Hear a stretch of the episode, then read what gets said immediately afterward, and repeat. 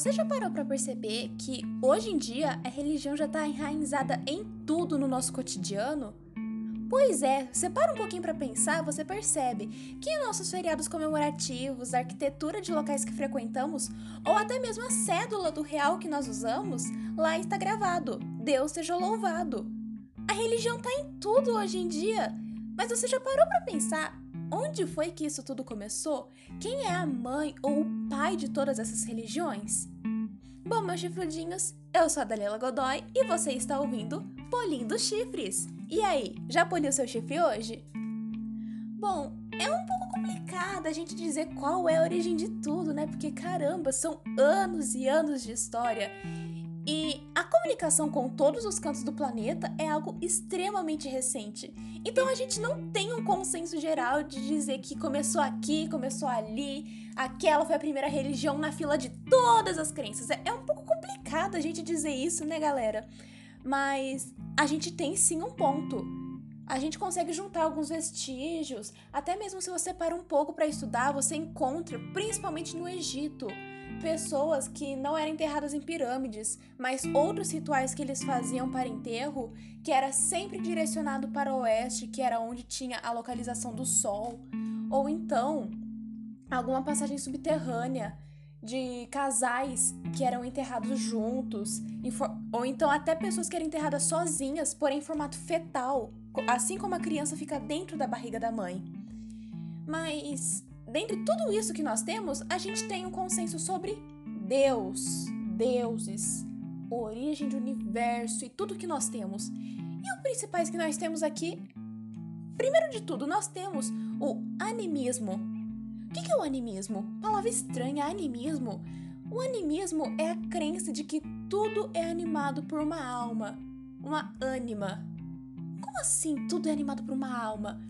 Pois é, antigamente eles acreditavam que tudo na natureza tinha uma alma, porque eles não viviam como a gente, né, dentro de uma casa com telhado, portão, interfone, não tinha, né, gente, era lá no meio do mato.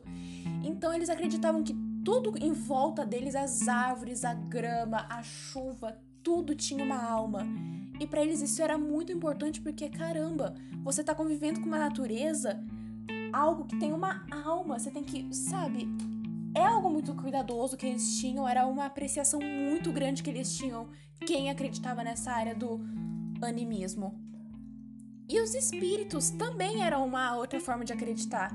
Não exatamente nas coisas, tudo era animado por uma alma, como no animismo. Os espíritos que eles acreditavam eram figuras à parte. Nós temos aqui o objeto árvore e aqui nós temos o espírito, o espírito, ele pode interferir com essa árvore, porém ele não é a árvore. Essa era a crença dos espíritos que eles também tinham. E nós também temos uma terceira entre o animismo e os espíritos, que é a tão conhecida, tão temida, tão pavorosa por muitos e apreciada por outros, a magia. Mas calma, calma, calma, calma. Não tô falando de magia daqueles desenhos que a gente vê, que é a bruxinha aqui com o caldeirãozinho transformando os outros em sapo. Não, não tô falando dessa magia. Na verdade, você sabe o que é magia? A magia é você controlar o ambiente copiando a natureza. Pera, pera, pera, pera. Controlar o ambiente copiando a natureza? Isso mesmo. Porque a magia não é exatamente essa coisa incrível, sobrenatural que nós, te, que nós levamos em mente hoje em dia. A magia é você copiar a natureza. Antigamente, o que, que acontecia? Caía um raio numa árvore seca. Brau! E o que, que acontecia? Aquela árvore pegava fogo. Mas aí os homens falavam: Meu Deus, bagulho louco, como que nós vamos fazer isso? Tive uma ideia. A gente vai copiar a natureza. Então o homem copiava aquele fogo, ele copiava a natureza, ele controlava o que ele precisava para conseguir copiar aquele ambiente natural. Vocês estão vendo como que a história é distorcida, galera? A história é muito distorcida, a gente tem que sentar e conversar muito. Então é por isso que vocês estão aqui nesse podcast, né? Para nós trocar uma ideia, né? Vamos polir um pouco as nossas ideias sobre o que, que é essas coisas, né? Vamos polir nossos chifrinhos. E aí? Mas, ok, a gente tem esses três. Mas. E as religiões? O que, que, que são as religiões, mais exatamente? Bom, As religiões, elas surgiram como meios de tentar manter essas tradições que eles tinham nesses estilos de vida. Manter as tradições, as crenças, os rituais como algo próprio deles e que vai ter sequência nas gerações futuras. E também tem o religare. O religar, que é conectar frequentemente com segurança os seres a Deus. Peraí, peraí, Dalila, Dalila, você me deixou maluca. O que, que você tá falando, Dalila? Gente, vamos com calma. A religião você mantém uma tradição. Tá, isso eu entendi. Ótimo. Agora, o religare está dentro da religião. Porque se você tem essa religião, você tem essa sua crença, seus rituais, as suas tradições, você vai passar a fazer isso com frequência, você vai começar a fazer isso com uma segurança. É como se fosse você ter certeza daquilo que você está fazendo e falar para suas próximas gerações: ó, oh, é exatamente assim que você tem que fazer, senão vai dar tudo errado, beleza? Foi assim que nós temos algum registro de o que é uma religião. É você manter as suas crenças, seus rituais e tradições e dar sequência exatamente daquele jeito para gerações futuras. Captamos? Então vamos que vamos. Mas qual que é o primeiro Deus? Dalila, você tá falando disso, daquilo, mas eu quero saber de Deus. Quem que é o primeiro Deus? Quem foi o primeiro ser a ser admirado por todos assim? Bom, ninguém mais e ninguém menos, sabe que quem? O Sol. Isso, o Sol. A gente não tem certeza se ele de fato é o primeiro a ser adorado assim por todos. Mas se levarmos em consideração os registros, aquilo que nós temos anotado com certeza em paredes, em chão, em pedras, levando em consideração isso, ele sempre foi muito citado e adorado, e sempre com as mesmas características de luz, vida e vitalidade. O sol sempre esteve presente nas religiões de alguma forma, seja ele sendo citado diretamente ou então como um plano de fundo, mas ele sempre estava lá. E se nós temos o sol, o que mais nós temos? O fogo. O fogo, aquele que torna o ambiente tão pequeno durante a noite, transforma ele em dia, iluminando toda a sua área, protegendo do frio, do breu total e dando um avanço maior para a tão amada culinária. Infelizmente, naquela época eles não endeusavam os temperos porque eles não conheciam, então a culinária era bem borocochô, mas foco não é esse, foco não é esse. O foco é que, assim como eles tinham o sol, eles também tinham o fogo, porque o fogo era o que tornava a noite em dia. Cara, que doido, né? Caramba, os caras transformavam a noite em dia com uma tochinha de foguinho. Nossa! Mas a gente não tem só isso. A gente não tem só coisas não palpáveis, ou então que a gente consegue palpar e queima a nossa mão, como coisas endeusadas. Também teve aqueles que adoravam o seu próprio povo, aquele que adorava seus guerreiros. Você já deve ter visto em algum lugar que eles endeusavam seus guerreiros, que eles tinham de tudo. Sabe, é muito comum a gente ver isso. E até mesmo quando essa cultura de endeusar seus guerreiros passou a ser espalhada por outros povos, começou a ter o ritual de você comer a carne do seu oponente mais forte para adquirir a sua força. Ou seja, essa prática de endeusar o seu próprio povo acabou virando esse ritual de você catar a carne do inimigo que você derrotou e carninha boa, hein? Delícia, só tava sem temperinho assim, hum, faltou um pouquinho de sal, galera. Depois a gente descobre o sal, pode ser? Pode ser. e também tinham aqueles que acreditavam que comer a carne de um animal forte, sendo o mais popular entre esses, eu posso citar o urso e o lobo, você vai adquirir também a força desse animal. Ou seja, galera, já não basta comer a carne do seu amiguinho, nós vai matar aquela criatura forte que para que alguns lugares era um deus animal. Tanto que é por isso mesmo que vários deuses fortes e musculosos são representados por esses dois animais, o urso e o lobo. Pode ser como um humano que tem esse animal gravado ou até mesmo o próprio animal. E essa era a forma, o ritual que eles encontravam para manter os seus guerreiros, aqueles que eles ainda usavam dentro do ambiente deles, forte, como uma forma de falar: olha, esse é o nosso cara, esses daqui são os nossos campeões, são eles que vão derrotar o inimigo, comer a carne dele e assim vão ficar mais forte para derrotar mais um lugar. Vocês estão vendo que doideira, galera? Pois é, os caras primeiro tinha o sol, aí a gente tinha o fogo e agora a gente tem o próprio povo. Que doideira. Mas isso de um deus ser sacrificado pelo povo é mais comum do que parece.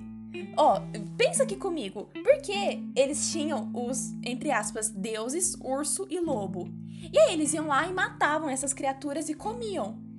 Meu Deus, eles estão matando um deus para comer a carne dele? Bom, um deus, uma figura de um deus ser sacrificada pelo bem do povo não parece uma figura um pouco semelhante?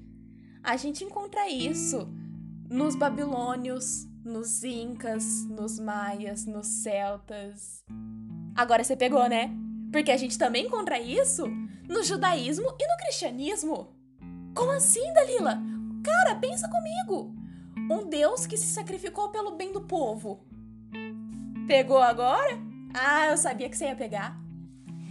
Mas, ok, agora nós já explicamos um pouquinho sobre os princípios de religiões, ou então antes mesmo de ser denominada uma religião, os deuses. E agora nós temos os três tipos de figuras de deuses, ou então coisas que existiam desde a antiguidade até hoje. Que temos o animismo, que tudo tem alma, é um deus, a gente já comentou sobre isso. Temos o antropomorfismo, olha que palavra complicada. Antropomorfismo é um deus em um formato de um humano que controla tudo. Meio confuso, né? Mas enfim, é o deus em formato de humano, uma criatura celestial em forma de um humano que pode controlar tudo. E a última forma, ela não é tão conhecida pelo seu nome, mas sim pela sua funcionalidade, que é o mecanicismo. Nossa, que isso? É uma fábrica? Quase isso. Mecanicismo é a forma, é a crença de que tudo é previamente organizado e roteirizado por Deus. A gente não pode fugir de qualquer coisa, porque já está tudo previamente escrito para a nossa vida. É o destino. O mecanicismo é nada mais, nada menos que o destino, porque é algo que já foi feito mecanicamente para a nossa vida. Nossa, cara, genial, né? Que sacada genial que foi isso daqui. Nossa, parabéns. Parabéns para quem pensou nesse termo. Mas e os pensamentos religiosos? Tipo, como que a gente pode organizar isso? Porque agora a gente já entendeu que nós temos esse estilo de levar a religião de uma certa forma. Mas e os pensamentos religiosos? Bom, nós temos o teísmo, que o teísmo é aquele que combate diretamente com o ateísmo. O teísmo é aquele em que temos um ou mais deuses que controlam tudo. E dentre isso, nós temos o monoteísmo, que é a crença de um único Deus onipotente, onisciente, onipresente. Ok, isso daqui você já deve saber. Que temos aqui: monoteísmo é um único ser, o único ser que sabe de tudo, tá presente em tudo e pode fazer tudo. É o chefão de fase. Você vai brigar com ele, eu sinto muito, amigo, mas não vai ter vez. E depois disso, se a gente tem um lugar que só tem um deus, a gente pode ter dois ou mais deuses. E isso nós encontramos no politeísmo, que é justamente isso, que é poli, dois ou mais, teísmo, Deus, dois ou mais deuses, assim como monoteísmo é mono, um teísmo, Deus. Um Deus, monoteísmo. Dois ou mais deuses, politeísmo. Uau! Genial, genial. Temos o enoteísmo. Meu Deus do céu, Dalila, o que, que você tá falando? Enoteísmo? Enoteísmo é onde tem um Deus supremo, mas que aceita a ideia de outros deuses. É, tipo, você tem um Deus, mas você também não fica, ah, não, só não. Não, você é de boa tem o Deus. Pode ter outros deuses? Pode, mas tem esse Deus. Deu para entender mais ou menos? Então tamo junto. Também temos o deísmo, onde temos um Deus que veio, criou tudo e foi de base. O quê? É isso mesmo. O deísmo é a crença de que existe sim uma criatura, algo superior, que criou o planeta Terra, criou o universo, criou as coisas, tudo, jogou os humanos, jogou a matéria-prima e falou: te vira, filhote! E foi embora. Foi comprar cigarro e nunca mais voltou para ver o que aconteceu com a criança. Que isso, gente? Tem, ó, deísmo. Hora de pagar pensão, né? Paga a pensão dos teus filhos. E também temos o panteísmo.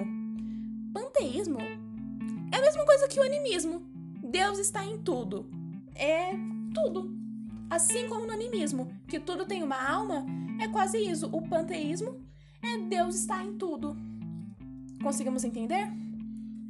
Então, não sabemos ao certo como que isso evoluiu, por que evoluiu ou quem evoluiu. O que podemos notar é que hoje em dia os países mais desenvolvidos também possuem uma religião bem desenvolvida. Como assim, Dalila? É, para e pensa comigo. Aqui na região da América, América, América mesmo, América do Norte, América Central e América do Sul.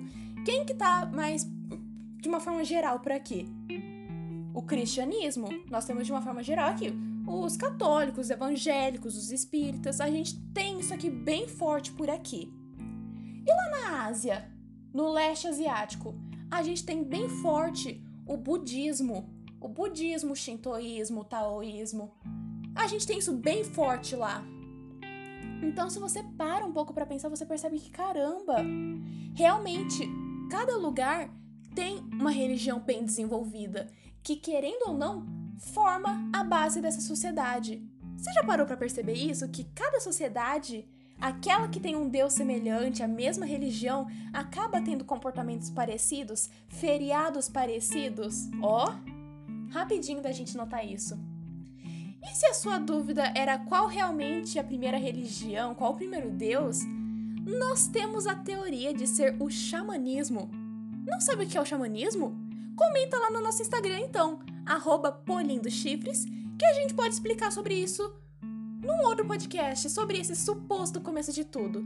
E aí, o que, que você achou? Curtiu? Deu pra entender tudo? Fala um salve pra gente lá no nosso Instagram. Se possível, divulga para os seus amigos, lógico, né? Dá uma forcinha aqui pro nosso projeto. E é isso. Um beijo para vocês e até a próxima sessão para polir-se seus chifres.